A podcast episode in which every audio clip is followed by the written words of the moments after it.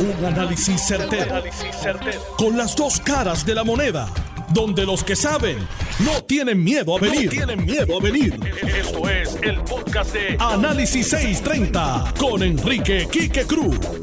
Voy a comenzar directamente con el primer tema. Es un tema que merece un análisis extenso y es un tema que tiene que ver con una información que yo saqué aquí en este programa hace la semana pasada, pero que no ha tenido mucho mucha cobertura y tiene que ver con las compañías que están abandonando o que ya tienen planes de abandonar o que ya abandonaron a Puerto Rico. Esto se viene cosiendo desde el huracán María. Esto se viene fraguando desde el huracán María y son temas y son situaciones que están afectando al pueblo de Puerto Rico, además de todas las otras circunstancias que estamos viviendo en esta isla. No solamente la situación de los temblores, no solamente la situación de los terremotos, no solamente la situación de los refugiados, de la gente que están en los refugios, no solamente eh, el achicamiento que ha habido en la banca de Puerto Rico con dos bancos internacionales que se fueron ya y están en proceso de, que es Scotiabank, Santander.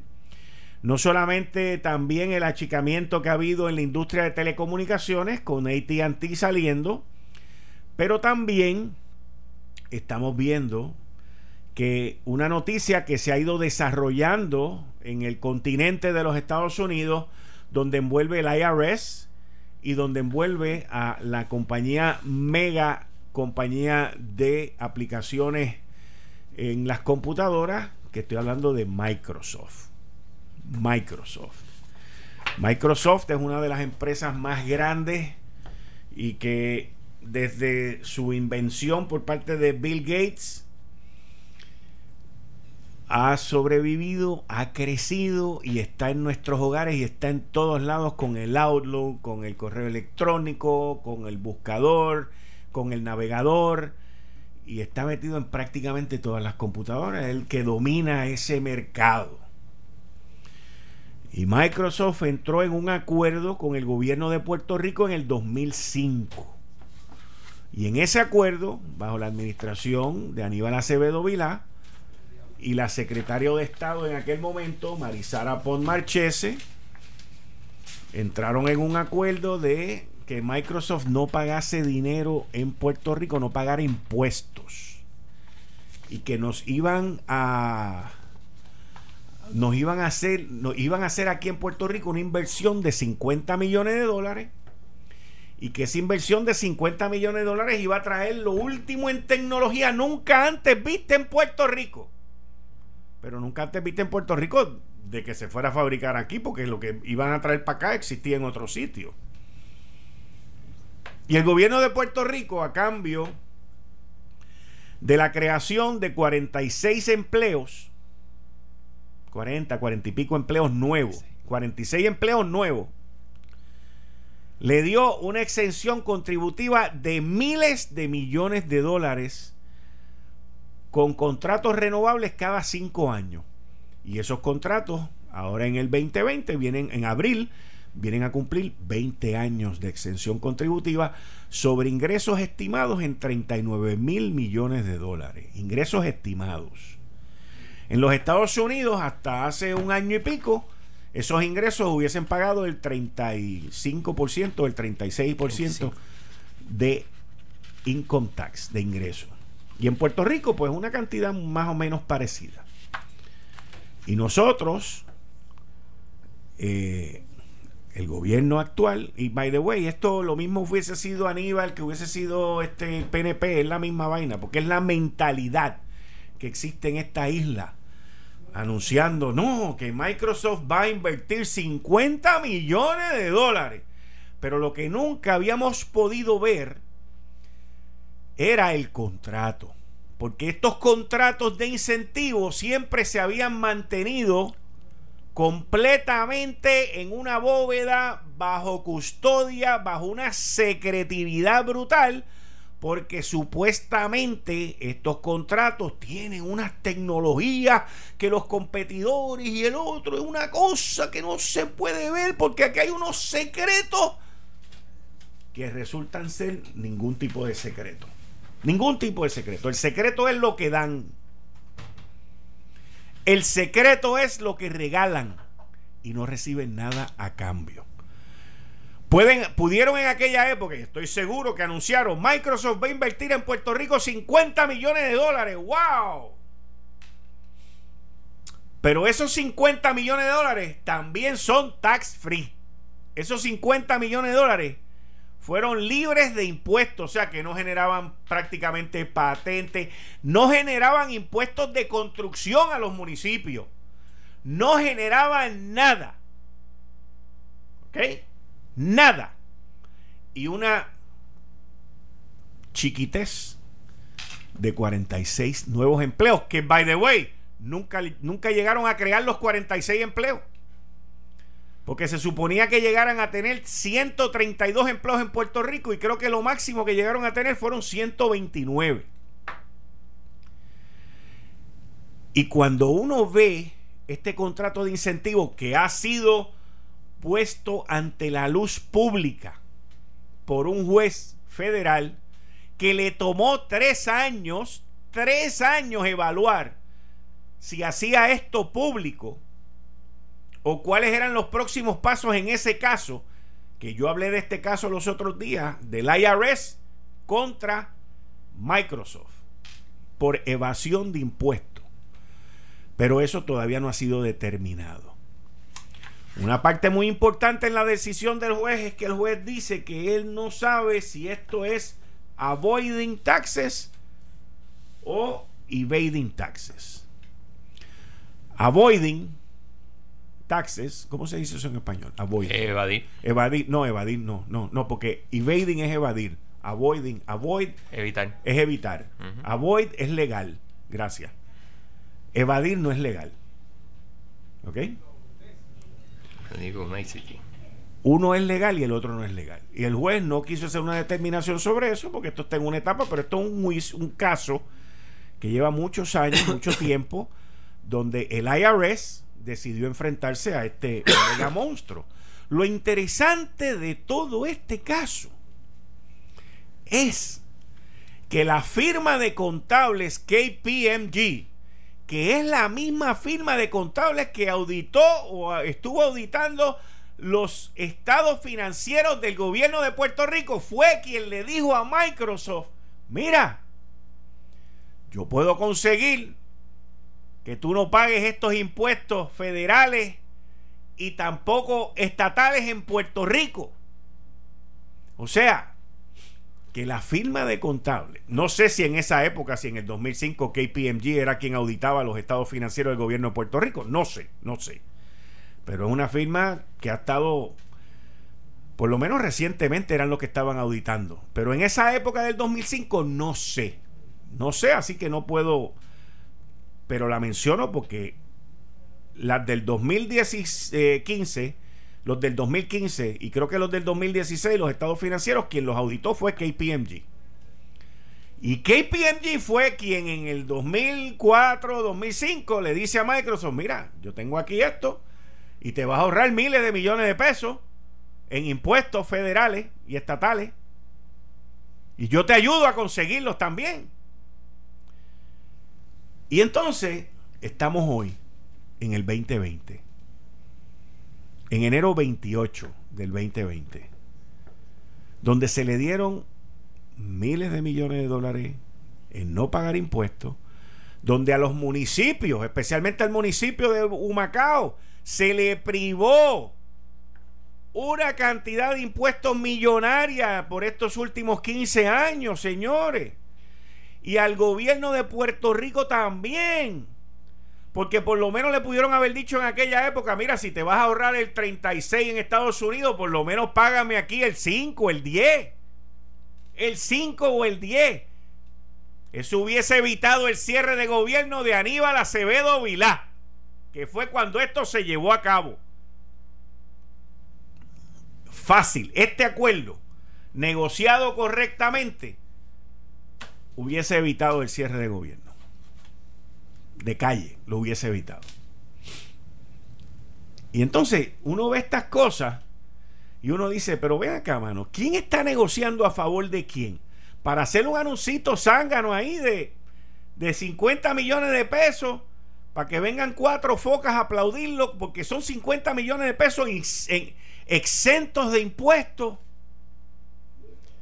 Los salarios de esos empleados de Microsoft de Puerto Rico no me imagino que serán comparados con los que dan en el estado de Washington. Y entonces uno se pregunta cuál es el beneficio que Puerto Rico tiene en esta transacción. En mi opinión, ninguno. Ninguno.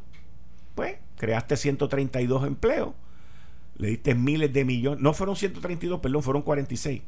Le diste miles de millones de pesos en exenciones, te sigues convirtiendo en un paraíso fiscal irresponsable para depender de fondos federales para hacer las cosas que se supone que tú hagas aquí cobrando impuestos. De eso es que estamos hablando, señores. De eso es que estamos hablando. Ante un gobierno quebrado, porque en aquella época fue cuando comenzó la crisis de la quiebra y comenzó la recesión del gobierno de Puerto Rico. Y tenían aquí una tremenda oportunidad de cambiar el giro gubernamental y lo que hicieron fue que les regalaron la casa a Microsoft. Y en adición a eso le pagan millones de dólares y millones de dólares a Microsoft en licencias y en otra serie de contratos que tiene el gobierno de Puerto Rico que son decenas de millones de dólares y también te los cobran y te los empetan todos los años. Y hoy es martes a las 5 y 30 vamos a estar con el licenciado John Mott en la sección Ley Promesa 630 y también vamos a tener vía telefónica a un gran amigo de Puerto Rico por muchos años, a Jeffrey Farrow, que nos va a llamar desde Washington y vamos a, a conectarnos con él sobre este tema de Microsoft en Puerto Rico. Miren, cuando uno ve y se lee este contrato, este decreto, que es como se llama, porque dice decree, decree, decree. Y uno ve estos contratos, que tuve la oportunidad de leérmelo, porque Jeffrey Farrow me envía toda esta información.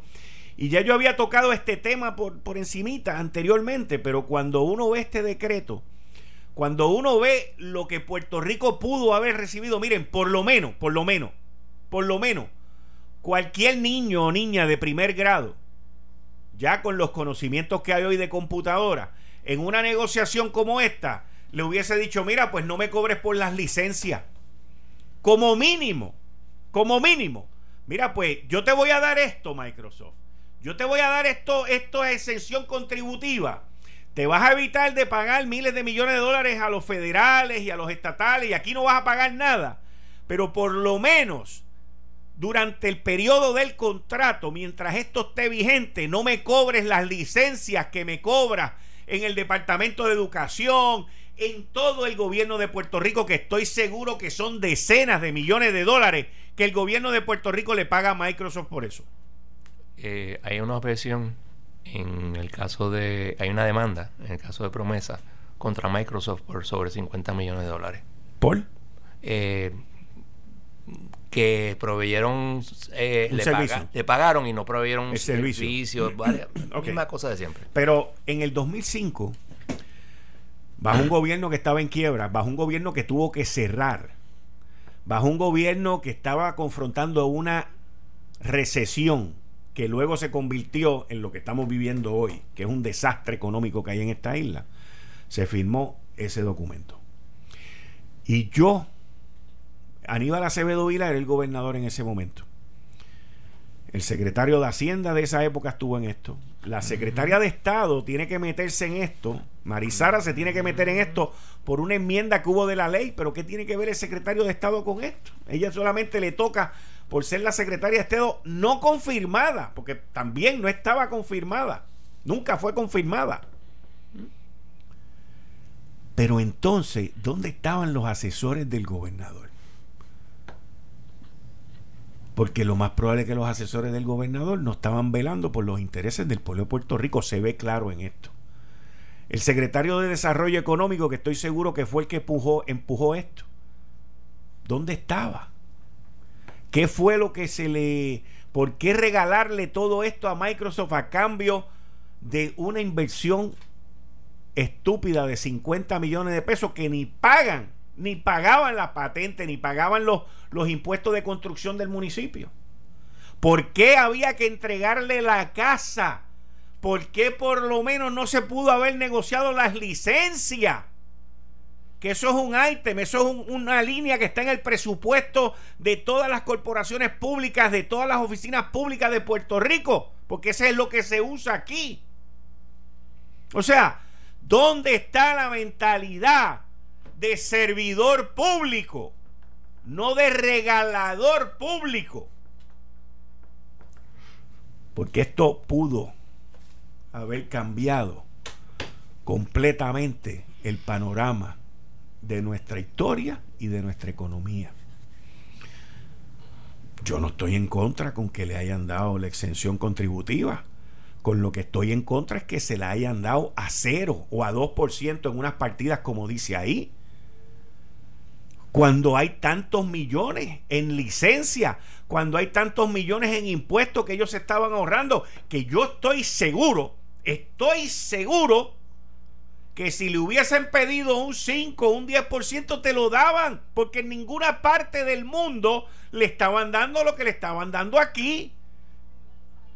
Y si KPMG era el que estaba auditando los estados financieros de Puerto Rico en aquel momento, y era quien estaba asesorando a Microsoft en aquel momento y era quien estaba también interviniendo con Hacienda en aquel momento, que es quien le entrega y lo contrata, aquí hay un claro conflicto de intereses, porque está cocinando las, las galletas y vendiéndolas también. Esto es un desastre, señor. Esto es para que usted entienda por qué es que Puerto Rico es pobre, para que usted entienda por qué es que el gobierno está quebrado, para que usted entienda las ineptitudes, las brutalidades que hacen funcionarios del gobierno regalando, regalando cientos de millones de dólares a cambio de nada. A cambio de nada. Una exención contributiva a todo switch por crear 46 empleos. Una exención contributiva a todo switch. A todo switch. No solamente por crear 46 empleos, pero por invertir 50 millones de dólares tax free. 50 millones de dólares sin pagar un solo impuesto. Que la realidad es que al final no terminan invirtiendo 50 millones de pesos, terminan invirtiendo como 20 o 30 o si invierten 50 es como si fueran 80 para ellos porque se lo ahorran en los impuestos, señores. esto, esto, esto es tan escandaloso que en Puerto Rico nadie lo ha tocado y no lo quieren tocar. En Puerto Rico nadie, ¿usted ha visto en algún medio esto? Nadie lo quiere tocar. Nadie lo quiere tocar. Nadie quiere que se hable de eso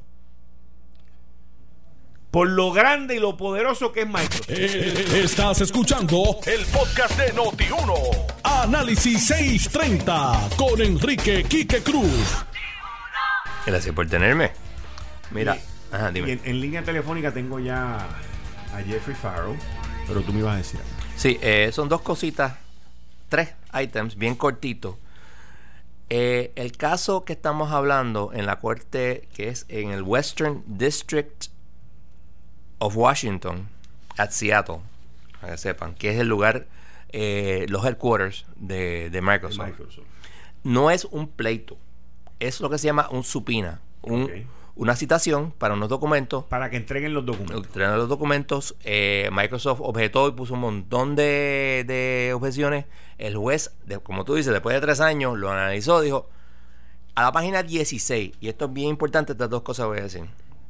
Después de la corte, después de revisar los documentos, encuentra que no puede escapar la conclusión que la razón principal, sino la única razón por las transacciones de Microsoft fue para evitar o evadir impuestos federales. En esa misma página, próximo párrafo, la Corte también eh, concluye, después de revisar los records en cámara, no, los documentos, que todos los documentos creados por, KPMG promovían, y eso está en, comillas, las transacciones. ¿Por qué eso es importante? ¿Te acuerdas que tú mencionaste, mira, este KPMG, etcétera, etcétera? Según el Caribbean Business de junio 17 de 2005, KPMG fue el que hizo los estados financieros auditados de 2004. Estas cosas, este, el, el, email. Que, by the way, si son los del 2004, vienen saliendo como en el 2005 o el 2006. Exacto. De, salieron en el 2005. El documento que tú y yo hemos visto, que es un email de Roberto Suárez, tiene fecha del 12 de abril de 2005. Así que es altamente probable que esa eh, compañía, eh, que esto, perdóname, se estuviera negociando desde el 2004. Lo cual quiere decir que KPMG era em, no empleado, estaba siendo contratado por el gobierno de Puerto Rico. Para los, estados, financieros. Al mismo tiempo está haciendo estas estrategias. ¿Para qué? Para evadir impuestos. Y hasta cierto punto el gobierno de Puerto Rico es cómplice de todo esto. El gobierno. El gobierno. ¿Y KPMG? De calle. y mira, hay unas partes de, que hay que mencionar.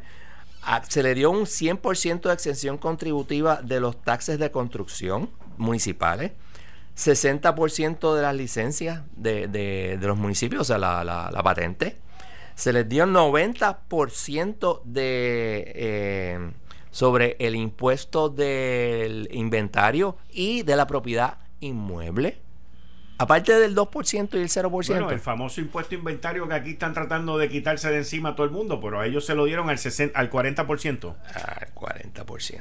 O sea, perdóname, déjame estar absolutamente seguro. No, no, perdóname, al 90%. Al 90%. Tuvieron que pagar el 10% nada más de lo que se supone que pagaran. En línea telefónica tengo a Jeffrey Farrell desde Washington. Jeffrey, thank you very much for being with us here in Puerto Rico at Análisis 630 Noti 1.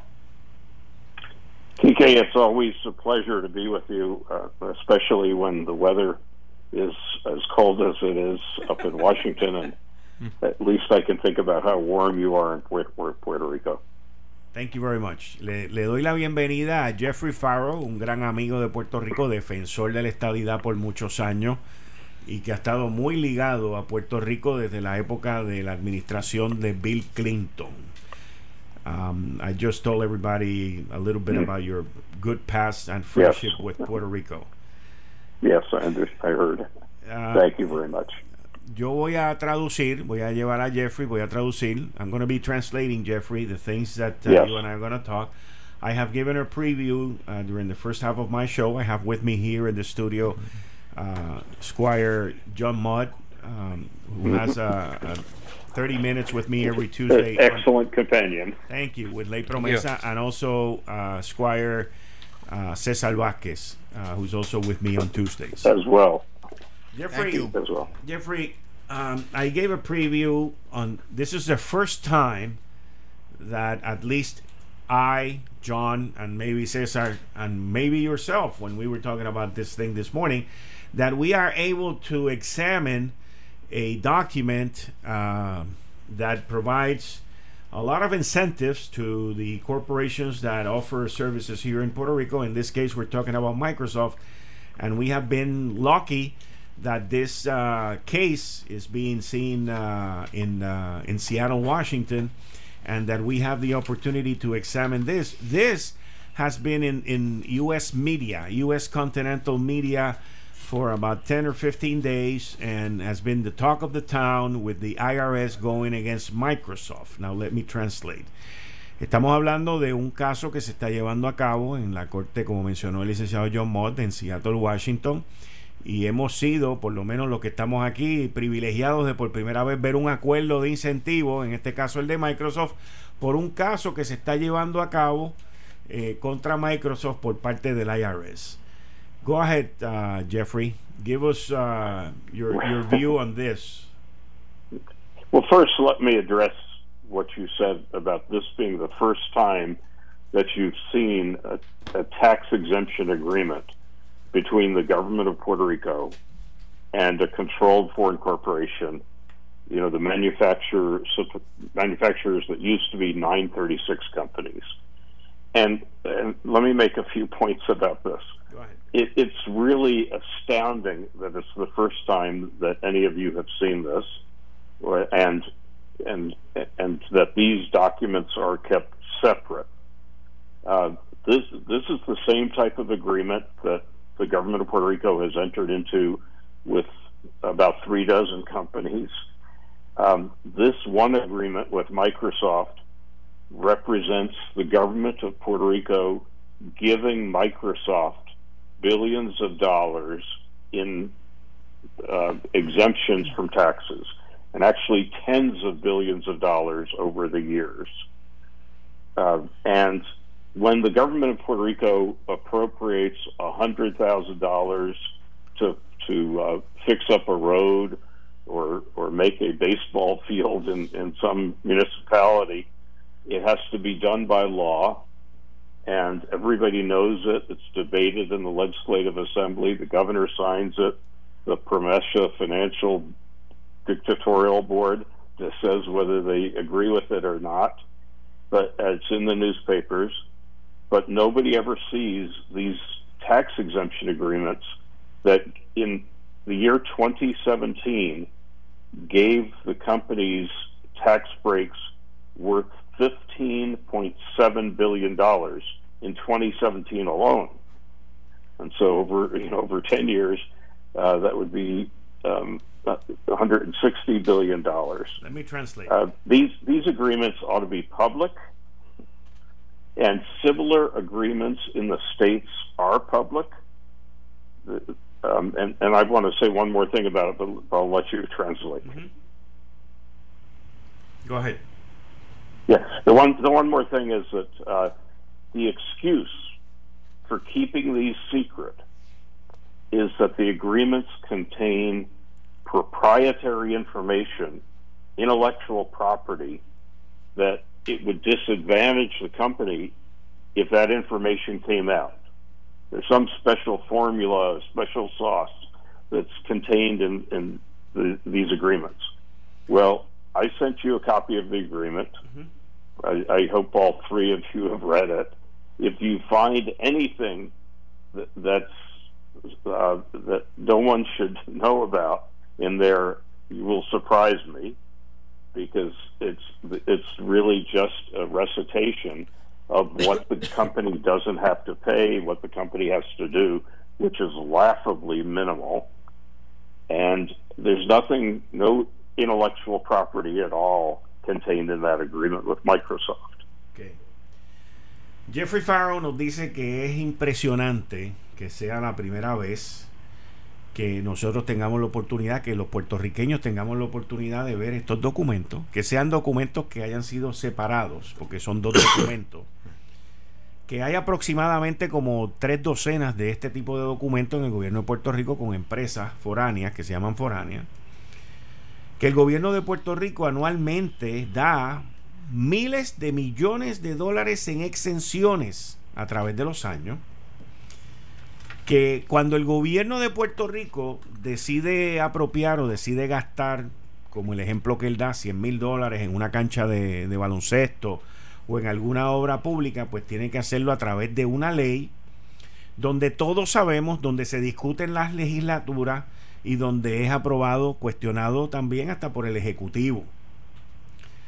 Eh, pero con estas exenciones, nadie las ve, nadie las debate, nadie tiene nada que decir. Jeffrey Farrow nos dice que en el 2017 alone solamente el gobierno de Puerto Rico dio 15.700 millones de dólares en exenciones contributivas. Y que esto debería de ser, al igual que cualquier otro gasto o apropiación del gobierno, algo público.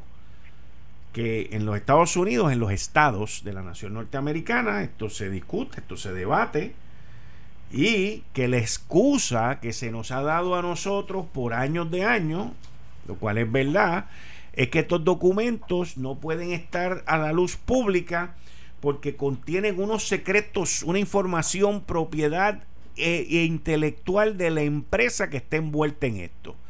Y que eso eh, causaría un daño irreparable si sale al público con sus competidores. Y el único daño irreparable que estos acuerdos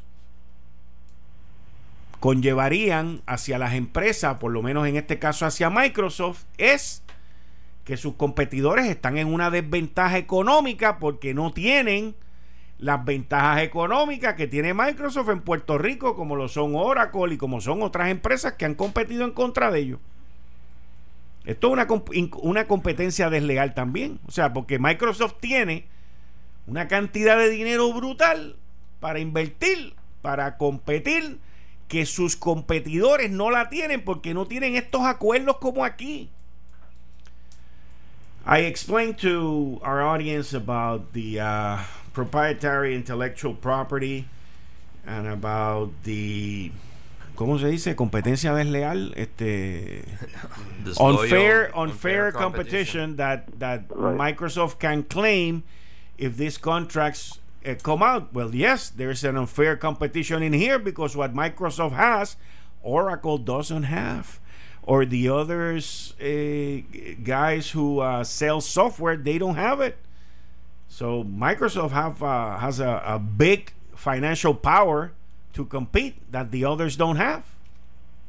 That's why Section 936 was repealed, and it's why the U.S. Senate Finance Committee wouldn't agree with the efforts of Governor Sila Calderon to re- to recreate a new 936 because it gives unfair competition to some companies over other companies. It gives unfair competition in companies that locate in Puerto Rico as opposed to the companies that operate in a state. Let me, and, and let me uh, get, get, to um, something that's not in that document, but another one of the documents from the case that I looked at. And this was in 2002, Microsoft, when, when Section 936 existed. Microsoft Puerto Rico had revenue. And do you have a pencil or pen? Yes, I'm copying what you're saying. Go okay. Ahead. Okay. Because I want you to write down the two numbers I want you to write down. Okay. And the first number is how much Microsoft Puerto Rico had in sales. Okay. And it was two billion five hundred and sixty-seven million one hundred sixty one hundred sixteen thousand $679. Okay. And the second number is how much total tax it paid to the government of Puerto Rico. Okay. And that's eight million three hundred and forty one thousand four hundred and eighty two dollars. That's the tax that the government of Puerto Rico had charged um, the government of uh, the, Microsoft. And because it's not charging Microsoft that tax, it is charging you, Kike, and every uh, and and John and Cesar and everybody who is listening to you are paying higher taxes as individuals or businesses because it's the controlled foreign corporations are paying such a little tax. Now, we know, that's 2002, those numbers. We know that each of the years, and, and the reason we know this is the U.S. Senate um, Permanent Subcommittee on Investigations did an investigation of Microsoft in 2012, and they released these numbers. In each of the years 2009, 10, and 11, Microsoft Puerto Rico sold about $4.5 billion worth of software. And it paid the government of Puerto Rico about $40 million a year of tax. So that's about a 1% tax rate. Microsoft has the same type of tax arrangements with Ireland and Singapore. And, and DDEC will say, oh, they're our competitors. We have to be competitive with them. Well, in Singapore, uh, Microsoft paid taxes three times as high as in Puerto Rico. In Ireland, it paid taxes of almost six times as high as in Puerto Rico.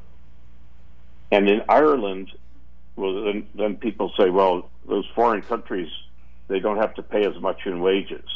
Well, in Ireland, according to a, a uh, report that was done for the government of Puerto Rico, uh, in Ireland uh, in 2015, the ma- average manufacturing wage was twice as high as it was in Puerto Rico. And in Singapore, the average manufacturing wage was just about the same as in Puerto Rico. So I think the really important point here is the government of Puerto Rico is giving away the store to these companies. And the people of Puerto Rico and the businesses of Puerto Rico, the local businesses of Puerto Rico, are the ones that are paying to subsidize these companies. And now you have this major lawsuit by the IRS against uh, against Microsoft, and a decision by the chief judge in the Western District of Washington State to release these documents that show the people of Puerto Rico what's been going on for all of these years, costing them billions of dollars a year in higher taxes, in bankruptcy for the government is bankrupt because of it. Um, Puerto Rico is giving up about nine billion dollars a year that it would get if it were treated equally with the states in federal programs, which it would be if it had an equal tax system with the states, and let alone uh, having votes in in the federal government. Okay. And the and the federal government is is not only the government that makes Puerto Rico's national laws, it now is making its local laws and local budget through the PROMESA board. Let me. Uh, I'm going to translate uh, what you just said, but I want to, and then I'm going to go to to a commercial break. But I want to leave you with this question, um, mm-hmm. which I just got from from uh, a, a radio listener who has written a lot about this, and his point of view is as follows, which I want to uh, convey with you um, because it is a concern. It is a concern. Uh, there's a large interest in destroying or eliminating the fiscal paradise that we have today in Puerto Rico. Um, but there are no options today other than eliminating all these tax incentives this could be a 936 Part 2 without any economic uh, development uh, plans put in place. Today, today, the government of Puerto Rico depends or receives between 1.8 billion to 2.2 billion dollars from these foreign companies. And this case is going to be a big one against all those companies. What happens if they leave? And don't don't answer to me yet. Okay, I gotta come back. Right. So I'm gonna put you on hold. Le dije a Jeffrey que al regreso quiero que me comente porque uno de nuestros radioescuchas me escribe y me dice, mira, quieren eliminar el paraíso fiscal de Puerto Rico con estas veintipico, treinta compañías. El gobierno de Puerto Rico depende anualmente aproximadamente entre 1.800 y 2.200 millones de dólares que estas compañías están eh, contribuyendo al gobierno a través de la ley 154, que fue la que puso Fortuño y que se ha mantenido después de Alejandro y de Ricardo Rosselló. Y si sacan todo esto, que se está creando el ambiente, pues qué va a pasar con el gobierno, porque va a quedar con un déficit de dos mil, de más de 2 mil millones de dólares y no hay un plan, no hay una alternativa. Vamos, para no usar la palabra plan, no hay una alternativa. Jeffrey me dice, eh, cuando me estaba hablando, que la, la, competencia desleal que existe entre las empresas que están en Puerto Rico versus las que están en el resto de los Estados Unidos y el mundo fue una de las razones por las cuales la ley 936 fue derogada. Porque las empresas que estaban acogidas a las 936 tenían una competencia desleal versus las empresas que estaban en los estados de la nación norteamericana. Me dice, en el año 2002 Microsoft en Puerto Rico tenía ventas de 2.567 millones de dólares y pagó solamente 8.341.482 dólares en impuestos. En el año 2009, 2010 y 2011, Microsoft pagó, digo, vendió en sus programas desde Puerto Rico 4.5 billones, 4.500 millones de dólares anuales y pagó 40 millones de dólares en impuestos. Y podrán decir, no, que tenemos a Irlanda como competidor y a Singapur como competidor, pues los impuestos en Singapur son tres veces más. De Microsoft en, en Singapur pagó tres veces más y Microsoft en Irlanda pagó seis veces más los impuestos que pagó aquí. No solamente eso, pero este contrato es tan insultante, insulta la inteligencia, que el contrato dice, aquí donde viene, la brutalidad, la ineptitud. ¿Cómo es que dice Tomás Rivera Chat? Así de brutos son en el gobierno.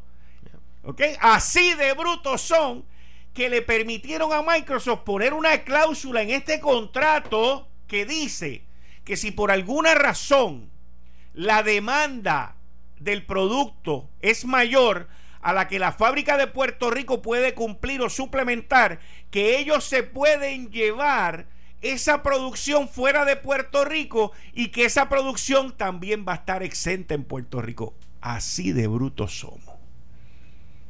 Esto es impresionante, señores. Esto es impresionante. Regreso en breve con el licenciado John Mott, Jeffrey Farrow y el licenciado César Vázquez. Yo soy Enrique Quique Cruz y estoy aquí de lunes a viernes de 5 a 7. Regreso en breve. Eh, estás escuchando el podcast de Noti1. Análisis 630 con Enrique Quique Cruz. En línea telefónica tengo, tengo a Jeffrey Farrow. Jeffrey Farrow ha sido amigo y apoyo apoyó la estabilidad desde la época de Bill Clinton y ha estado envuelto con distintas administraciones del gobierno de Puerto Rico y ha sido una de las personas que más ha intervenido en favor de Puerto Rico eh, desde la época de, Bill Clinton en Casa Blanca. Fue la persona que estuvo a cargo de las relaciones de Casa Blanca con Puerto Rico y de ahí su gran amistad y su gran apoyo hacia Puerto Rico. Como todos los martes, aquí el licenciado John Mott y el licenciado César Vázquez. Bienvenido, César. Muchas gracias, aquí que eh, por invitarme otra vez. Eh, saludos a John y, y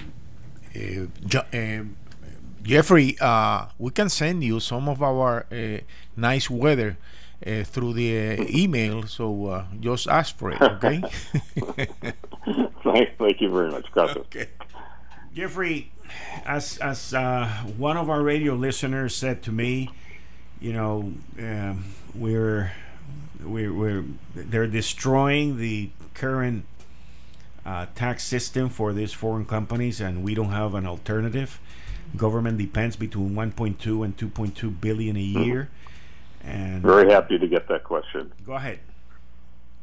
Okay, um, and there's several points that I need to make about it. Um, one is that uh, the the to the extent that companies are evading taxes, the, these documents come from a case where the IRS is charging Microsoft with tax evasion on $39 billion worth of income by shifting profits on paper from the states in Seattle to Puerto Rico uh, and not evading taxes on $39 billion. To the extent that companies are evading taxes, and, and this could, the IRS could do this in an audit of any of the controlled foreign corporations there uh, find similar issues uh, if this case is successful.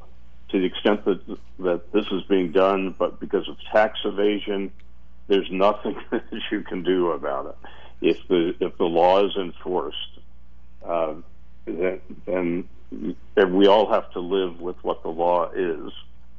Uh, number one, but but second, the companies um, that are doing any legitimate business in Puerto Rico.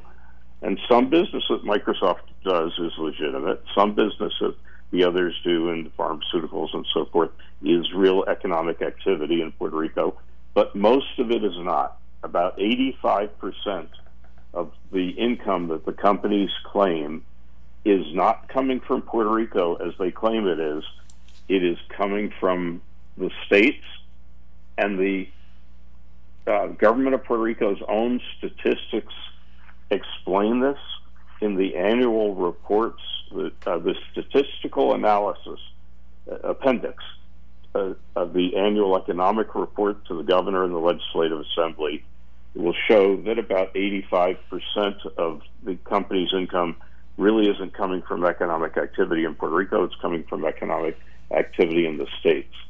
The and that um, the 2017 tax law provided the reason that the companies won't go elsewhere if if the uh, law is enforced with respect to them, and that is because any place else they go, just as in Puerto Rico, they will have to pay now a ten and a half percent tax to the federal government. This lawsuit uh, was about the period before the 2017 law was enacted.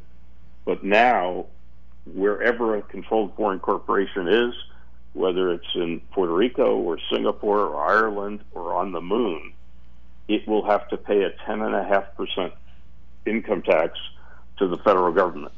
Okay. And the companies are staying in Puerto Rico with that tax. Okay, but my, my, what is a real shame is that, and that tax, there is about $35 billion a year of income that companies shift on paper uh, from their operations in the States to Puerto Rico to avoid tax, which is now going to be taxed at 10.5%.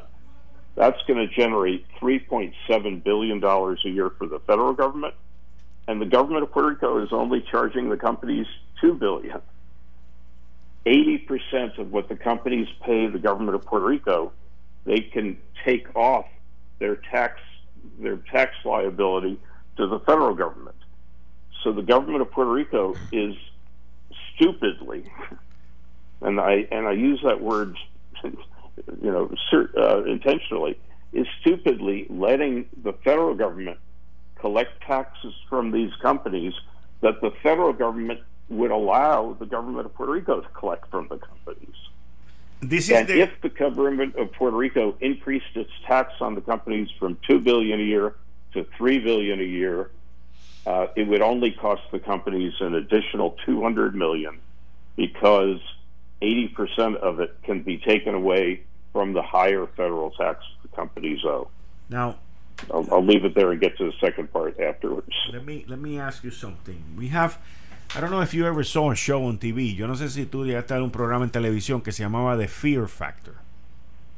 Mm-hmm. Yes. Okay.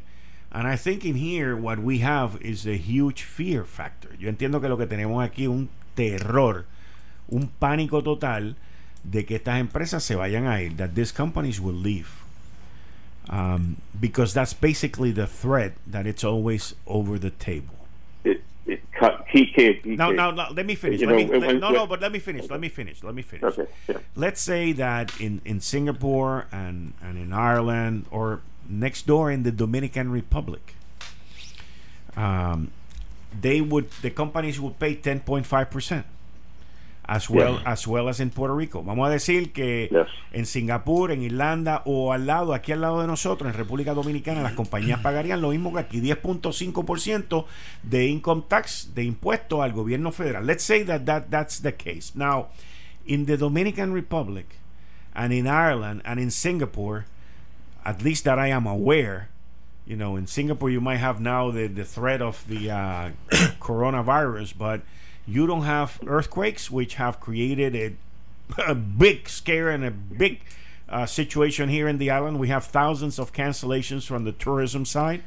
And then you also don't have the public with the electric company, and you also don't have the problem. Well, in the Dominican Republic, you do have the problem with the situation with uh, storms and, and hurricanes, but I mean, we we are really uh, down the drain on, on on doing business in the island. So, you know, if we are in an equal footing at the other side in terms of climate and and the challenges that we have lived in the last two years, we are uh, way at a huge disadvantage because our economy has been destroyed. Now, let me translate.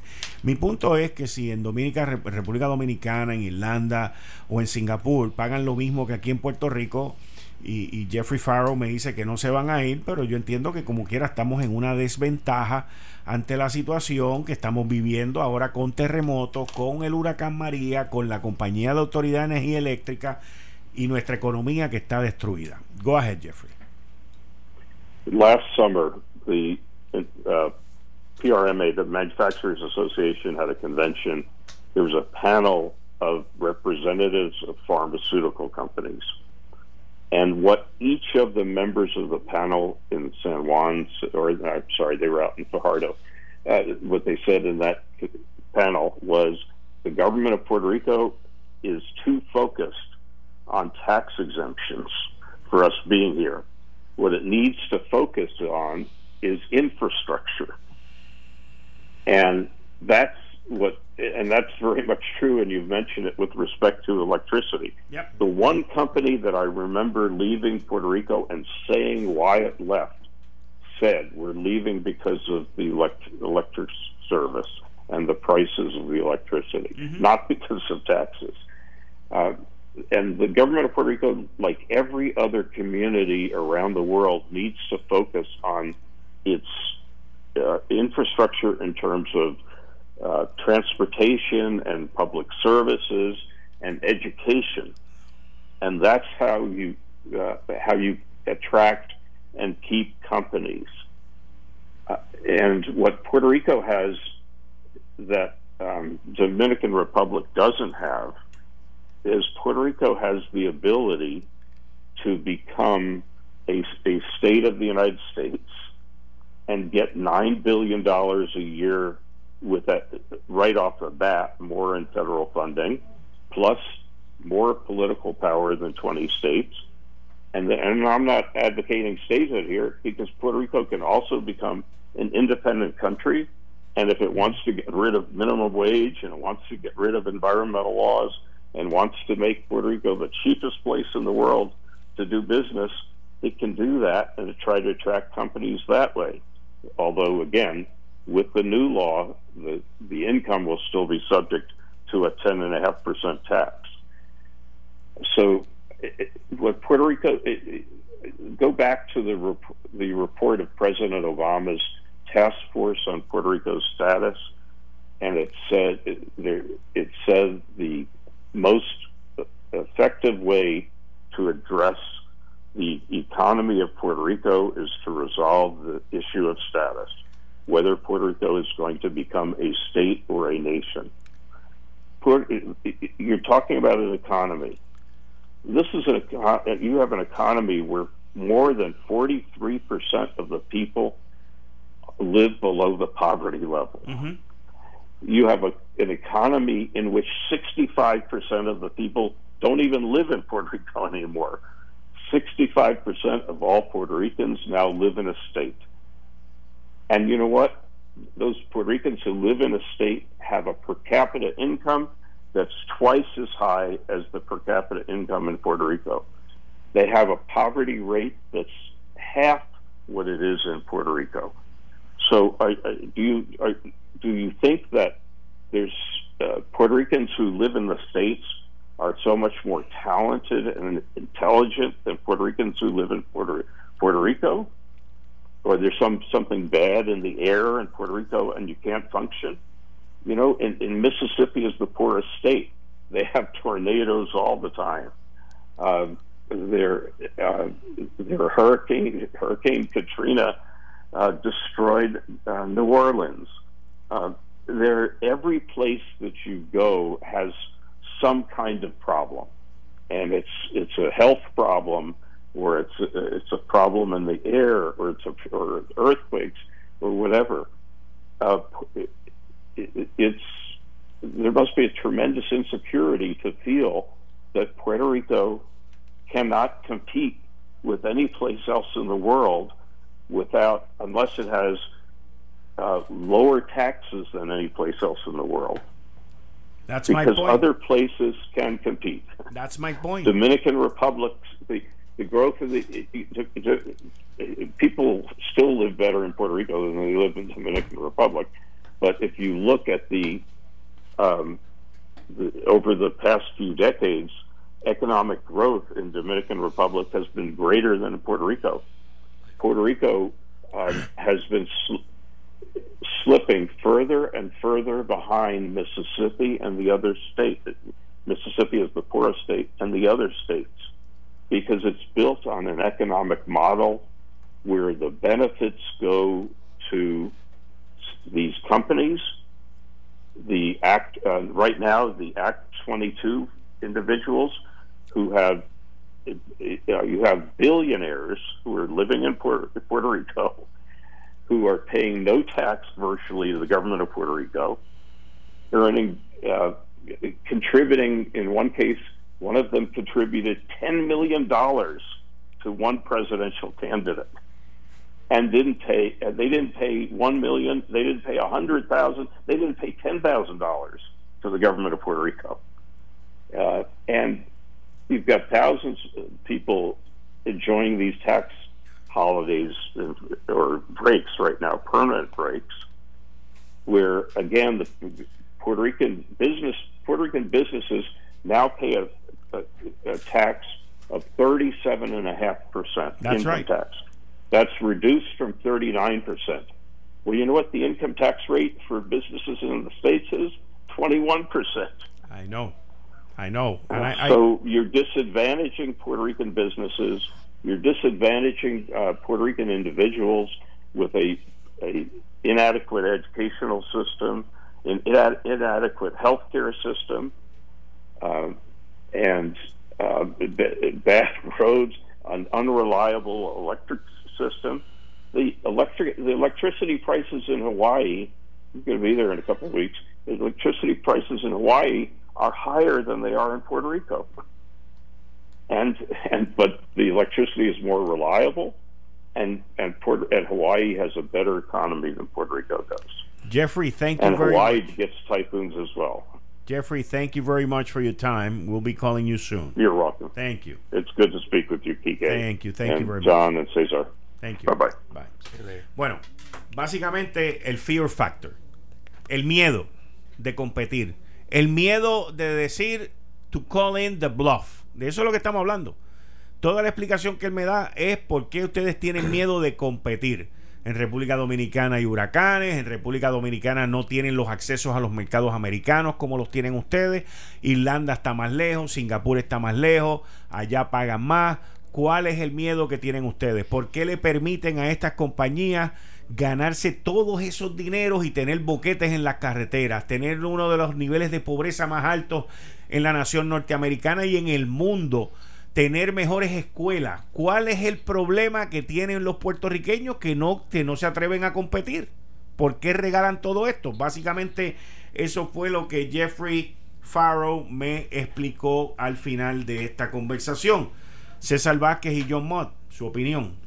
Eh, solamente, no una opinión, único bien cortitito, voy a recordarles que eh, hay una ley que pasó el Congreso donde dice que el Tesoro Federal tenía que hacer un reporte sobre los eh, Control Foreign Corporations que existe, que están en Puerto Rico para marzo de este año. Y tenía que decir eh, el total de impuestos federales que no estaban pagando, avoided, la palabra este, que usa, eh, en los últimos cinco años, eso es uno, ¿Cuánto pagaron de eh, taxes en Puerto Rico? O sea, los, los locales y, y, los, y eh, las ventas por año y el número de empleos que crearon, que es mínimo, todos lo sabemos. Así que eso, eso va a ser algo que tenemos que considerar.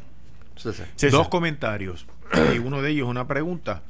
¿Qué haremos en o qué se va a hacer en el 2020 cuando llegue la renovación de este contrato? Porque entendí que cada cinco años eh, me, al principio dijiste, bueno, cada cinco años se eh, renuevan estos contratos. La información Primero, que yo tengo, la información que yo tengo y que le ofrecí aquí hace ya cuatro o cinco días, creo que fue el viernes pasado, es que Microsoft ya le dejó saber al gobierno que se van.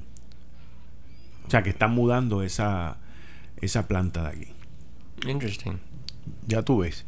No ha salido Ya. a la luz pública, pero esa es la información si que es, yo tengo. Si eso es así, pues no entonces sé, esa es la información ya- que a mí me dieron. Ya este eh, Eso o- que- ordeñaron al, a Corderito Y vámonos ahora. Y vámonos. de aquí. Con el escándalo. Porque esto, es, ca- esto en Puerto Rico no ha tocado nada. nada. Pero Nada. lo que pasa es, es fuerte. pero, O sea, pero, pero- en los Estados Unidos claro, es pero ahora, ahora ¿y qué vamos a hacer aquí en Puerto Rico con los otros eh, con, o decretos así que, que, están bajo llave, escondidos en una cueva, sabe Dios. Hay una cantidad de compañías. ¿Qué vamos a hacer? Hay, hay, una cantidad, como Jeffrey Farrow nos dijo también, hay una cantidad de compañías, especialmente en el sector farmacéutico, que, que no son de este tipo, o sea, pagan mucho sí, que más son buena fide, de buena fide, sí, pagan, dentro, de lo, dentro de Pero con todo y lo que están pagando es bien poquito. Hay una disposición en, en la reforma contributiva de Donald Trump uh -huh. de que el 80% de lo que paguen aquí uh -huh. están exentos allá. Uh -huh. O sea, que si ellos están pagando aquí 2 mil millones, ¿ok? Pues el 80% de eso está exento allá si estuvieran bajo esa bajo esa ley, pero aquí no. Uh -huh. bueno, Entonces, eso me si lleva... vas a pagar 10.5, como el ejemplo que él nos da, me dice, mira, si los pones a pagar 10.5 sobre las ventas de 35 mil millones de dólares, que creo que fue el ejemplo que él nos dio, uh -huh. pagarían 3.700 millones de pesos, de los cuales el 80% sería eh, reembolsado por el IRS. Ahí donde entra. Y a Puerto Rico le entraría 3.700 millones de pesos. De Esa es la pregunta. Que entonces, es casi que yo, el doble de lo que recibimos hoy. Pues entonces la pregunta, pero no se atreven la, la porque próxima, los amenazan con que se van. La próxima pregunta o comentario, que eh, eso se Perdóname, refiere a la ley 154. Sí, y antes de famosa, que esa es la que van a eliminar. Por y, eso, y entonces, pero si se hace el cambio, si se, si se hace un el ajuste, uh -huh. entonces Puerto Rico puede recibir o continuar recibiendo una, una buena cantidad de dinero bajo esta otra disposición y que en Estados Unidos entonces lo, lo vean lo acepten. Sí, pero mira, eh, una de las cosas que Jeffrey mencionó en su conversación es que eh, estuvo en una conferencia el año pasado de la Asociación de Industriales y que uno de los que se fue ya dijo, mira, nosotros nos vamos por los gastos eléctricos. Sí, lo escuché. Y dice, ustedes, la, la, el, la, la crítica principal es que Puerto Rico no se ha concentrado en la infraestructura. Sí. Principalmente en la infraestructura eléctrica y la, la, que es más importante hoy, telefonía, uh -huh. internet.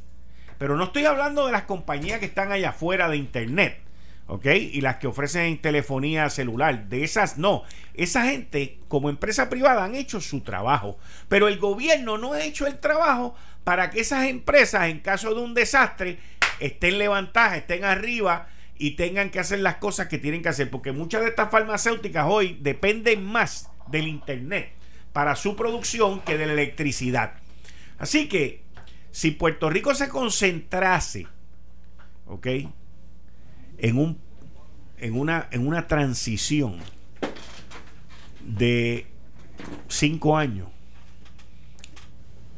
en donde nosotros llevamos los niveles de la Autoridad de Energía Eléctrica de dependability, de resiliencia, de donde tienen que estar, pues nosotros podríamos retener a muchas de estas empresas, igual que con lo que tiene que ver con las telecomunicaciones. O sea, aquí con estas empresas ya no estás hablando tanto de dinero de impuestos, pero estás hablando de Autoridad de Energía Eléctrica y lo costoso que está la energía, número uno, y número dos, la parte de las telecomunicaciones del gobierno apoyar a la empresa privada de telecomunicaciones a que ellos tengan las redes resilientes y poder enfrentarse a una situación peor. Adelante. Ok. Tenemos que desligar la 154, que es lo que pagan las compañías foráneas. El wholly owns, el, el, el dueño de la subsidiaria, el dueño de la subsidiaria de Puerto Rico es la que paga esa 154. ¿Ok? Eso es bien importante, bien, bien, bien importante. Lo que a Microsoft le preocupa es que el asunto de adscribir a Puerto Rico un montón de ingresos que en realidad no lo está sacando de aquí. Bueno, este Jeffrey estaba hablando que el 85% Exacto. de la actividad económica no viene de Puerto Rico. Exacto. ¿Sí? Si seguimos eso, ese es el problema que les preocupa a Microsoft. A que no tiene que ver con Puerto Rico para nada. O sea, que el gobierno federal diga, ok, negro, eso que tú estás haciendo no lo puedes hacer. Y lo cual querría decir que ese dinero lo tienen que pagar en impuestos. Y el, y la, el rate anterior. Y el beneficio de Puerto Rico deja de existir. Ahí es donde está el problema. Claro, nosotros tenemos que ponernos para nuestro número, porque también el Congreso puede, y vuelvo y repito, Hawái en 1927, Alaska en 1947 se le impuso pago de contribuciones federales. A un territorio se le puede hacer. ¿Ok? Para evitar eso, tú tienes que tener un plan de aumentar los impuestos, mira, razonablemente a unas cantidades bajas y utilizar ese dinero sabiamente, que tampoco lo hemos podido usar sabiamente. Bueno, esa es la otra pregunta y que el gobierno los malgaste, como me dice otro que me escribe aquí ahora. Con toda razón, y tiene toda la razón, el gobierno lo que ha hecho es malgastar. En, en, desde los tiempos de Sila para acá eso es lo que ha ocurrido y eso incluye PNP. Así que no, no vengan a decir que simplemente estoy hablando de los populares. O sea, todo el gobierno de Puerto Rico lo que ha hecho últimamente es eso. Yo soy Enrique Quique Cruz y estoy aquí de lunes a viernes de 5 a 7. Regreso en breve. Eh, estás escuchando el podcast de Noti1. Análisis 630 con Enrique Quique Cruz. Como todos los martes con el licenciado César Vázquez y el economista Oliver. Gracias, Quique. Saludos a César y a toda la audiencia de Noti1 de todos los martes. Bueno, Fuera del aire, Jorge, tú estás hablando sobre la situación de la gobernadora Wanda Vázquez y se estaba mencionando aquí también sobre los comentarios de que la gente estaba contenta donde estaban y todo este tipo de cosas, que eh, esto ha caído como balde de agua fría a la gente que están allá. Sin embargo, la gobernadora hoy mencionó que de ocho mil y pico de refugios, de personas en los refugios, ha bajado a cuatro mil y pico. O sea, hoy, hoy como que se, se hizo una conferencia de prensa como para tratar de apaciguar y calmar las cosas versus lo que ha venido ocurriendo durante el fin de semana. Eh, adelante. Eh, exacto. Hablamos fuera del aire eso, ¿no? De la, mala suerte que ha tenido esta la gobernadora que, que hasta antes de los temblores, hasta antes del 6 de enero, pues estaba tenía una ejecutoria que, tenía muy pocas críticas, ¿no? Y con muchos aciertos, resultados, leyes, programas que había implementado y que, y que eh, tenía cierta simpatía, comenzaba a despertar cierta simpatía. Era una persona desconocida para la, mayor parte de la población. Eh, que, la única referencia que tenía era este lío del FEI que tenía hace unos cuantos meses, del cual salió airosa, y pues de pronto comenzaba a despertar cierta simpatía entre la gente, ¿no? que ya la llamaban hasta Titiwan, que eso es algo muy poderoso en términos de comunicación pues tú percibes positivamente a una persona de que le, eh, le, pones un adjetivo cariñoso, eso, eso psicológicamente te hace pensar bien de ella o generar una relación afectiva, que es excelente en el caso de una campaña política.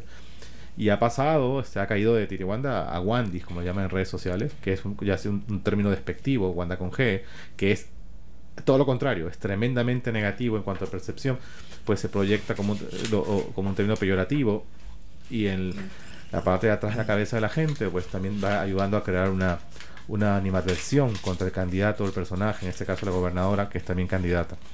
Eh, y es increíble. O sea, y lo que y es como hablábamos, hace una racha de, de, entrevistas y entrevistas que siempre, por mala suerte o por la eh, lo sabe que la gente en social media escogen un, un soundbite, un pedazo, y lo se titulariza, se expande y corre, y se, se ha logrado provocar que la gente reaccione con, con rechazo las expresiones. La última expresión de la gente está contenta, que entiendo que no era esa la expresión lo que quería hacer, pero eso es lo que, lo que, lo que la gente cogió. La gente está contenta en las, en las carpas. Sí, por supuesto, el rechazo fue general. Comenzó en redes sociales, comenzó en Twitter específicamente. Yo tengo el Patient Zero. ¿De dónde salió el primer comentario? ¿Cómo fue multiplicándose como el coronavirus? Y cómo llegó a prensa, llegó a programa de televisión y se hizo general. ¿no? Hasta el punto que ya todo el mundo ha escuchado esa frase y la respuesta la reacción en contra virulenta de la gente, la gente es totalmente entendible.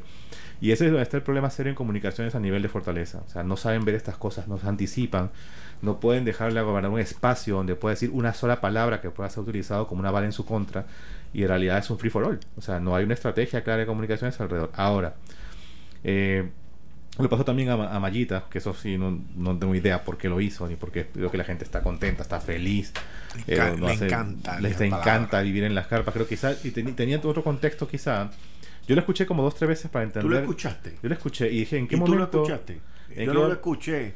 Pero yo entendí lo que ella quería decir. Ella no quería, decir, eso, decir, eso, porque no es eso. Ella, lo que quería decir era que están bien que están, las cosas que están, más están más tranquilos están eh, eh, acomodados eh, no están tan en, en, en, una situación tan tan, eh, tan desesperante como la que estaban. Eso es lo que se quiso decir.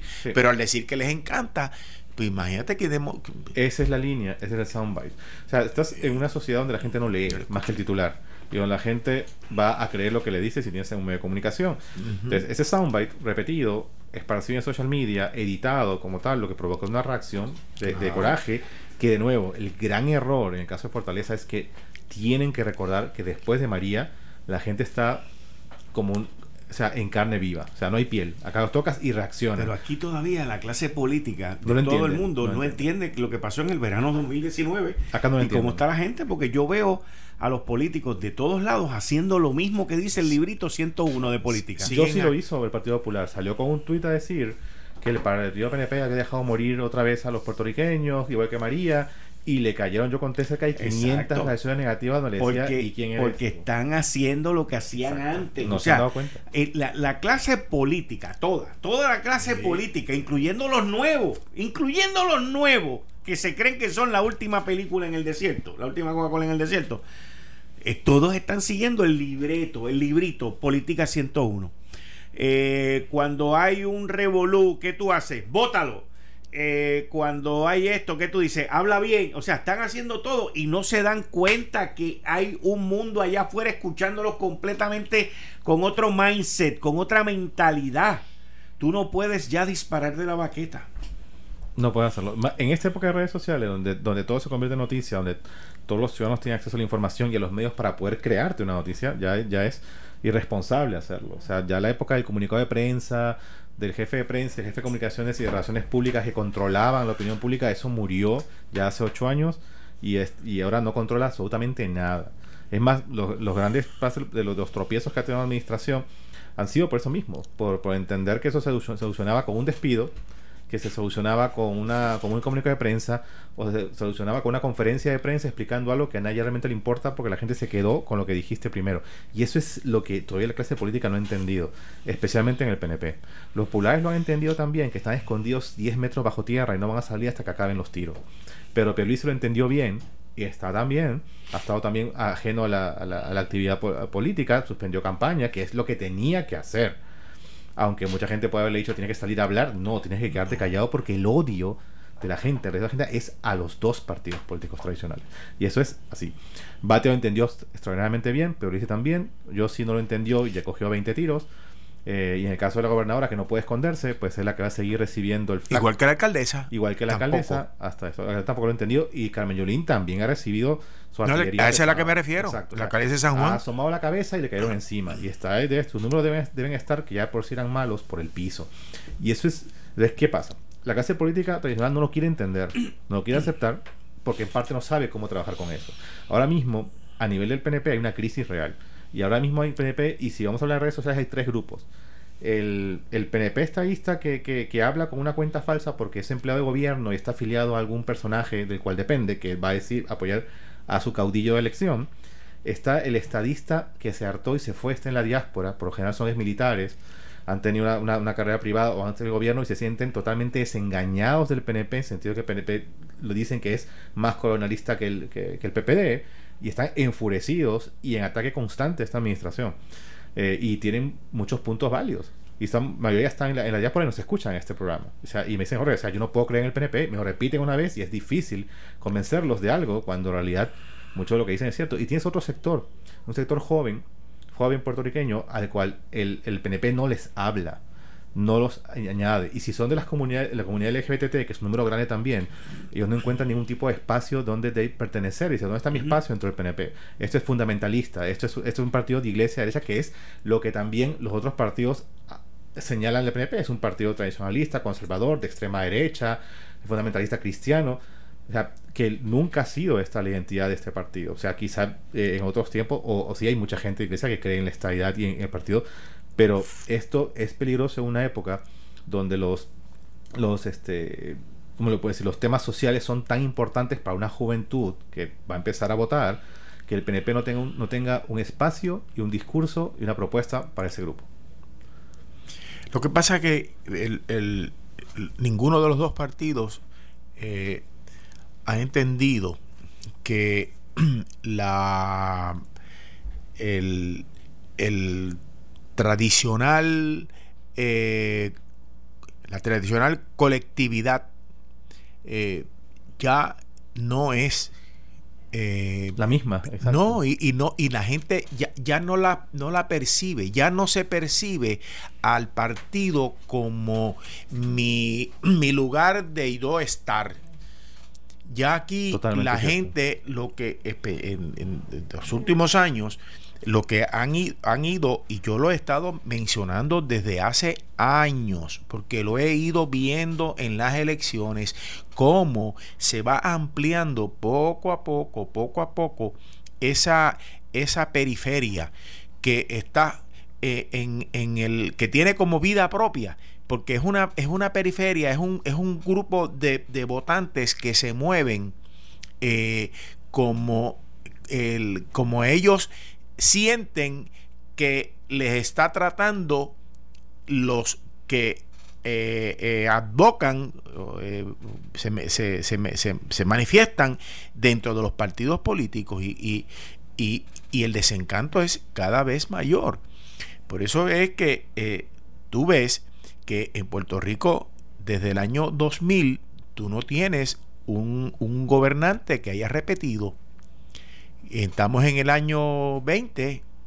son 20 años, señores. En los últimos, en estos 20 años, perdón, no ha habido un, una repetición, una, un back to back, un, un cuatrienio tras el otro con el mismo gobernador o gobernadora. No lo ha habido. 20 años y como la canción de Gardel, 20 años no son nada.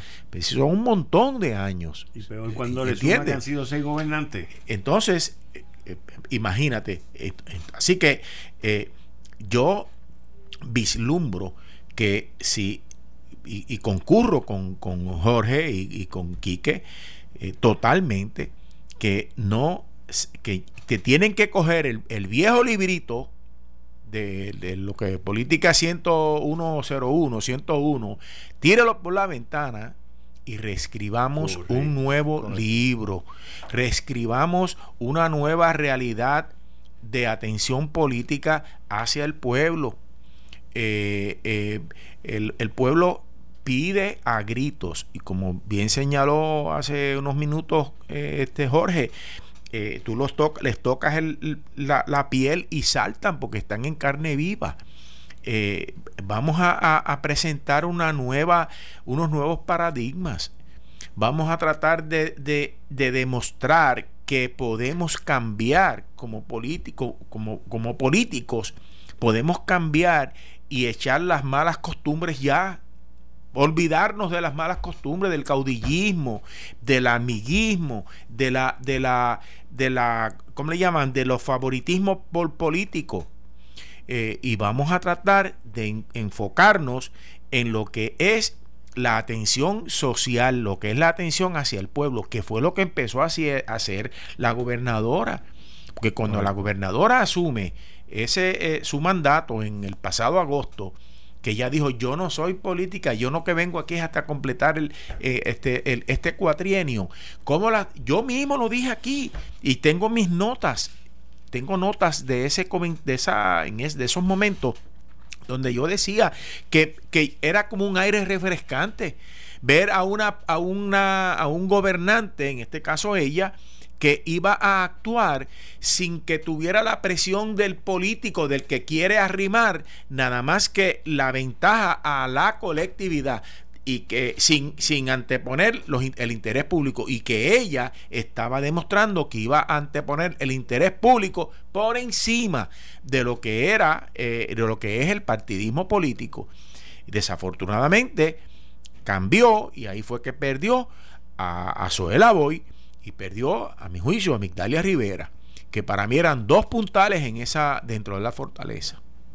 Tienes razón en algo. Desde que Migdalia Rivera sale y sale Zoela Boy y bueno, eso fue antes del temblor, ha habido una comienza a percibirse una descoordinación hasta en las ejecutorias y en las presentaciones de la, de la gobernadora. Ya sea coincidencia, pero quizá tenga mucho que ver también como, como tal. Este, dice que la voy a escribir una columna donde le, le pedí a la gobernadora que recapacitara. que fue algo que fue un shock, pero yo la, Usted la leí, yo la leí. Estuvo, fuerte, estuvo fuerte.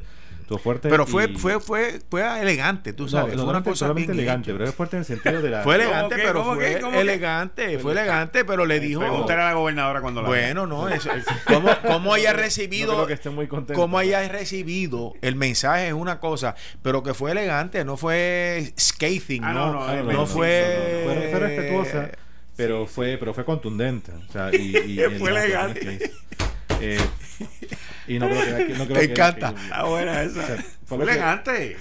yo no la vi venir la columna y me sorprendió cuando la vi porque no, es, es, raro que una persona que trabajó y mano fue tu primera mano derecha, la primera persona no, no, medalla. Después te haga una. que renuncie. Te que renuncies a, a, la candidatura. No, mira, mira. No, a la, a la candidatura, que volviera a lo que ella comenzó. Mira, yo decía. Mira, pero es que, es que en esa columna, en esa columna, hay muchas cosas que no se dicen. Exacto. Sí. O sea, en esa columna hay muchos sentimientos no solamente hacia la gobernadora, pero también de la gobernadora hacia Zoela Boy. O sea, esa columna, esa columna fue este como dos imanes, juntar dos imanes al revés. Trata de juntarlo. Eso fue lo que fue esa columna. Y estoy siendo elegante, como tú dices. esa, relación, esa relación está muerta. O sea, eso fue como juntar dos imanes al revés. Por otro lado, lo que ustedes dicen de que ustedes entienden que Migdalia Rivera salió. Yo entiendo que Migdalia Rivera no ha salido. Porque ella sigue de asesora de la Secretaría de Justicia. Sí, Así que yo entiendo que ella no se ha desconectado. No, que esté fortalece una cosa, pero que esté fuera, del, pero, fuera del ruedo es no, no es lo mismo. Hay que en, los campamentos, creo, en reuniones de alguien sacó una fotografía de Migdalia en el fondo de una actividad, una conferencia. Pero no es lo mismo, porque estaba. no es lo mismo. Ah, Exacto, no estás tan cerca del poder como estabas antes. Que hace falta una voz que le diga esto va a pasar. Si dices esto, esto es como lo van a interpretar, lo van a tergiversar, va a salir de esta forma y esta prensa te va a decir esto y eso te va a decir otro. Porque algo que tiene que decir la Fortaleza y Fortaleza tiene que entender es que la prensa no es amiga del PNP. No lo es besos, unas cuantas excepciones. Si van a, te van a pasar la mano, van a proteger sus, eh, porque quieren la inversión publicitaria del gobierno, que es un buen elemento de negociación, pero cuando ve el momento de, tirar, van a tirar. Y no, no, no les, les gana la, la, forma. Cuando llega el momento de informar, van a informar también sin pena. Y si tienen que reportar algo como tal, no hay forma de ganarse la prensa para que sea suave con el gobierno. Es lo primero. Lo, lo segundo es, es que tienen que prepararla para, para que cualquier cosa que diga se usa en su contra como si fuera un tribunal. O sea, se va a salir de contexto. ¿Qué es lo que pasa con, esta expresión? Y lo otro es que esta situación realmente de, de, tener estas familias como tal se ha manejado bastante mal en términos de percepción. Quizá a lo mejor, y mucha gente que, ha ido al, sur me dice, no, la gente está durmiendo en el piso y habían 400 catres aquí, que eso no hay manera de explicarlo. O sea, o de, o de justificarlo ni de espinearlo. Pero fuera de eso, hay una gran deficiencia en las comunicaciones de Fortaleza para poder mantener informada a la población lo que está pasando, lo que está haciendo por la población que está al intemperie. Y hay muchas cosas que se han dicho que no se saben. Hay gente que está durmiendo en las calles, pero que no es un campamento perdido, que no informan a su alcalde. El alcalde no sabe que están allí y, por supuesto, el gobierno no va a saber que están allí. pero, hacen llegar el mensaje a la prensa para que los periodistas que, quieren amarillistas van allá arriba y ven eso. Y, ahí reventamos. Si alguien en Fortaleza, por favor, escuchen lo que está pasando. Se arma un campamento en los indios allá en esta en Guayanilla como tal. Son 20 familias, 100 familias. Van solos allí. Es el fin del mundo no avisan al alcalde. Nadie baja al centro del pueblo a decir al alcalde es el censo que tienes que hacer, tienes que, tienes que incluirnos. Nadie sabe. Gobierno no tiene forma de saber, gobierno es burocrático, sea federal, estatal, es tremendamente burocrático. Si no está en papel y no está encensado, no voy a ir allí. Y van un grupo de jovencitos con sus cámaras, con los celulares, con el Facebook Live, con Instagram, reportan que está esta comunidad abandonada en el fin del mundo y que el gobierno nos ha traído ayudas, el gobierno nos ha el gobierno no sabe que Y que el gobierno es un, asesino. Y entonces de ahí comienza a extrapolarse. Y es lo que me preocupa. Gobierno asesino, Wanda asesina, Tomás Rivera asesino. Y ya está a un punto donde es el, mob mentality. Si muchas personas comienzan a repetir que Wanda es asesina o que Tommy es asesino, la gente va a, asumir o sea, el repudio, el repudio emocional que te genera una figura de un asesino, de un Hitler. Y eso es peligroso. Y podemos llegar a escenas como la que pasó con Ricardo Gerandi, ¿no? De odio, de ataque, de agresión. Eh, y es tremendamente perjudicial. Fortaleza y el PNP y el gobierno tienen que adresar ese issue de, la, de la, la, virulencia de la gente en contra de la administración que es heredada del manejo de María y del chat. Exacto. Sí, heredado. Heredado todo completamente. Es heredado, todo es heredado. Entonces yo pongo el lugar de Wanda todo Vázquez, es o sea, heredado y traspasado. O sea, yo me pongo el lugar de la gobernadora, o sea, de pronto que comienzan a decirle Wanda asesina, yo, pero ¿qué es esto? O sea, pero alguien tiene que contestar y tienen que recordar, y eso lo he dicho mil Bueno, veces. lo más brutal fue con Gerandi. Sí, a Gerandi exacto. lo nombraron en enero 28-29 del 2019 como secretario de gobernación. Él no tuvo que ver nada con María. Él no tuvo que ver nada con eso. No tuvo nada que ver. Él era secretario de Comercio y Exportación y lo estaba haciendo muy Pero bien. lo que Sí, pasa es que esos son que esos, esos, esos individuos que hicieron eso y que siguen actuando son un- un- unos grupúsculos que están eh, que son eh, eh, manejados por la, la inteligencia cuando digo inteligencia me refiero lo- lo- la- la- las conexiones subversivas que vienen de países del exterior eh, léase Venezuela, léase Cuba. Eh, ejemplo, apareció en un tuit un infeliz, un tipo, un barbudo, con otra mujer, un pelo rubio pegado a la, eh, la bandera de Puerto de Estados Unidos en el piso, pisoteándola. Entonces ellos con un megáfono vienen unos turistas en el viejo San Juan, Yankee Go Home. Ahí está. Yankee Go Home. No sé si lo vieron. Sí, lo vimos, gritándole, gritándole. ¿Qué hicieron ayer o antier en un, creo que en un food court? En no Plaza. América, sí. De cuatro, muchachos. Cuatro. Cuatro y un mozalbete. Eh, Wanda asesina y no sé qué. Y, o sea, esos, esa gente son los mismos que van el primero de mayo, que salen de la Universidad de Puerto Rico a crear los problemas que crean en, el, en, la, en la milla de oro, en el área bancaria. Son los mismos. Y no acabamos de darnos cuenta que esa gente hay que enfrentarse a ella, pero no en una forma violenta, sino en una forma inteligente, de que no dejarles el espacio. Si le dejas el espacio, entonces van a ir creciendo, van a ir Mira. creciendo y van a ir aumentando. Mira, o sea, o sea, yo vi el video de Gerandi y Miguel Romero que estaba ahí supuestamente de casualidad como tal. El tipo viene, gestonea y golpea con un puño en la mesa y ellos se quedan sentados. La reacción de cualquier persona es ponerse de pie Sí. y levantar la mesa y eso no acaba bien. Pero no lo hicieron. No, y se le pegó Pero- el individuo pero- y lo. ¿por qué no mira, lo yo saco el puño, mi hermano, y se lo zumbo en encima de la nariz. incluso exacto, de- de- natural, ¿no? De, ante una agresión. Pero ellos no reaccionan, están paralizados porque tienen la cámara encima. O sea, el coraje de estas personas. Sí. Y ya lo que, lo que queda es como que aguantar. O sea, y eso es preocupante. Preocupante de que, de que haya sido tan maltratado a tal punto que lo que te queda es bajar la cabeza y aguantar el escarnio. Hasta, un hasta creo que hasta le, hasta le escupen. Se puede ver parte de video. Sí, ya sí. como le escupen. Y que no reacciones. A mí me sorprendió mucho cuál es el estado de una persona que se somete a esa agresión filmada en video y no reacciona de forma natural a protegerte. Mira cuán mal debe estar. Y, y, y estas personas se solazan en eso. Que si, que si quizá hubiera sido otra persona o otro grupo, no hubiera terminado una pelea. O sea, no sé, si a ti llegan y te golpean la mesa un No, hubiera energúmeno, terminado, claro, una porque es, es un- eso, es un- eso es una... Tú te sientes amenazado. Exacto, Y la, y, la, y la reacción es natural, me voy a defender. Y ese, pero esa es consecuencia de la libertad que siente que tienen estas personas de que como ellos son pues los asesinos, como tal, como decía, han quedado grabados como asesinos y el coraje del pueblo hacia ellos se, se ha, ha ido aumentando por lo que pasó. Y bueno, el chat es el, el, el ejemplo y lo que pasó en María, pues se sienten con el derecho de poder hacer eso. Y eso es muy peligroso. ¿Y por qué? Porque no hay consecuencias. No- acá no existe ninguna consecuencia y mira lo que pasó con Chile.